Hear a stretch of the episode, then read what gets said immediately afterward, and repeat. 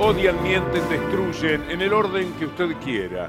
Miren lo que ha sucedido en términos del odio con Bullrich y unos jóvenes que lo estaban acompañando, que duele muchísimo, ¿eh? porque son jóvenes que ya están metidos en ese mundo del rechazo, del rencor, de la estigmatización, de la persecución, sin saber por qué, sin tener elementos, salvo el veneno que le puedan haber transmitido los medios de comunicación.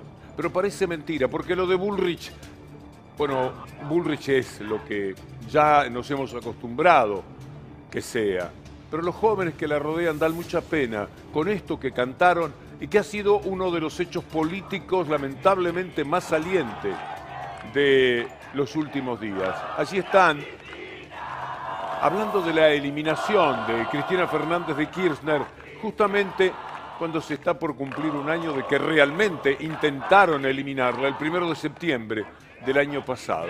Esto es inadmisible, que una candidata a presidenta esté jugando con esto y que esos jóvenes que la rodean ya estén embretados en tanto odio, la verdad es que mueve a una profunda desolación. Axel Kisilov se mostró muy crítico y uno acompaña lo que dice el gobernador de la provincia de Buenos Aires. Le tiraron un tiro en la cabeza, no salió la bala. Entonces, estas cosas no se pueden decir con esta liviandad. Yo creo que ahí hay que ser muy, muy firmes y no hay que dejar pasar estas cosas. Y me parece que eh, uno no es así. Nosotros no somos así, somos muy distintos. No, no hacemos estas cosas, no las hemos hecho, no estamos con eso. Me parece que, eh, además, festejar, porque se veía festejando después de lo que viene viviendo la Argentina y hasta por respeto, pero además por una cuestión democrática. Me parece que eso no es democrático.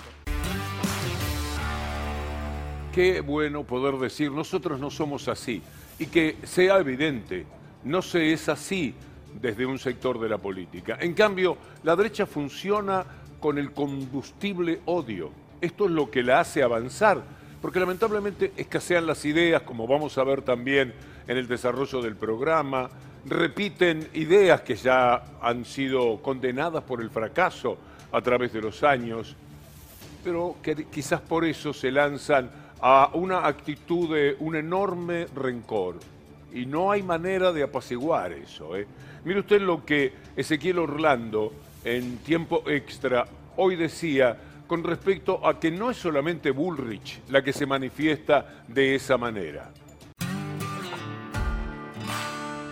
Donde la propia Patricia Bullrich dijo que hay que dinamitar el régimen kirchnerista. ¿Qué significa esto? Es violento, ¿no? Vamos a la siguiente, si les parece.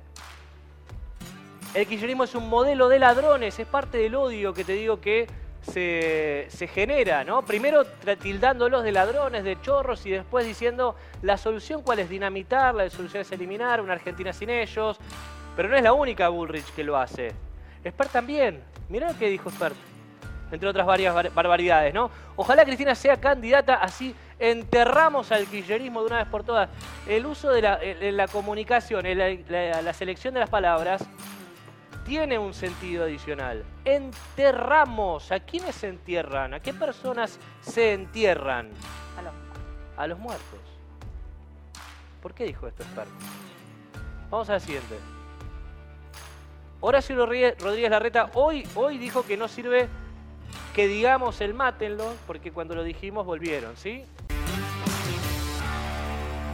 ¿Saben por qué pasa todo esto? Porque en realidad las ideas son las ideas, pongámoslas sobre la mesa. Alguien dice que hay que contemplar la vida de eh, la gente grande, hay que jubilarla, hay que darle una protección al que trabajó toda su vida. Así no haya pagado los aportes, habrá moratoria. Esta es una buena idea. ¿Cuál es la idea en contrario? La de no darles absolutamente nada. Entonces no pueden plantear seriamente que esto es una idea. Esto es un desastre. Por lo tanto, no pueden discutir demasiado sobre las ideas. Tienen que ir por el lado del odio. Axel Kicillof dice algo que es más importante que quién tomó más deuda, incluido el hecho de que sea Macri de lejos, diez veces más que cualesquiera de los otros que hayan tomado deuda. ¿Qué hicieron con la deuda? ¿Para qué sirvió la deuda de Macri? Usted ve un puente usted ve una carretera, usted ve un edificio para alguna institución, usted ve 100 escuelas, nada, para nada sirvió, solamente para que sus amigos del poder real, del círculo rojo, los empresarios que viven metidos en el barro, en la inmundicia de la corrupción, pudieran sacar el dinero de toda esa corrupción de la Argentina. Para eso sirvió, porque no se ve otra cosa. No hay nada que pueda justificar el tamaño de la deuda que tomó Macri.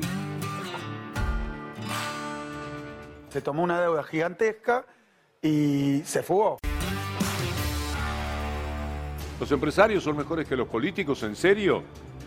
De ninguna manera. Los políticos están hechos de mucha gente soñadora que quiere ayudar al país. La gran mayoría entra en la política para, eso. Sobre todo los que entran eh, de los sectores centro hacia la izquierda. Son los que quieren hacer un mundo un poco más justo.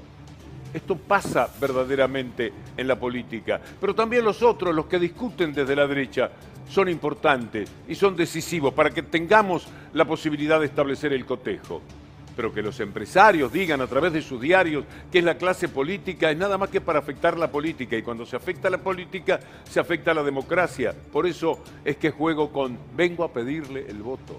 El voto por usted, el voto por la democracia, su trabajo de ciudadano no es lo único que tiene que hacer, aportar su voto, su punto de vista, su pensamiento, su elección, pero es lo más importante, por lo menos este año. Le pedimos su voto. A ver si se acuerda de esto que cumplió ya 13 años del programa CQC. En Argentina más de 2 millones de hectáreas están en manos de extranjeros. Y aunque los lagos y ríos no se pueden vender, parece que algunos no lo entienden. El millonario inglés Joe Lewis compró las 18.000 hectáreas que rodean el hermoso lago escondido y a pesar de que la justicia ordenó que se abran dos caminos para llegar al espejo de agua, ni los funcionarios ni los privados cumplen con el fallo. Llegamos a la primer tranquera. Acá hay un cartel que dice prohibido pasar propiedad privada. La justicia dijo otra cosa. Este camino es público.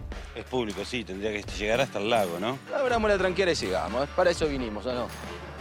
¿Cómo están? ¿Están tan emocionados? ¿Quieren llegar al lago y no dan más?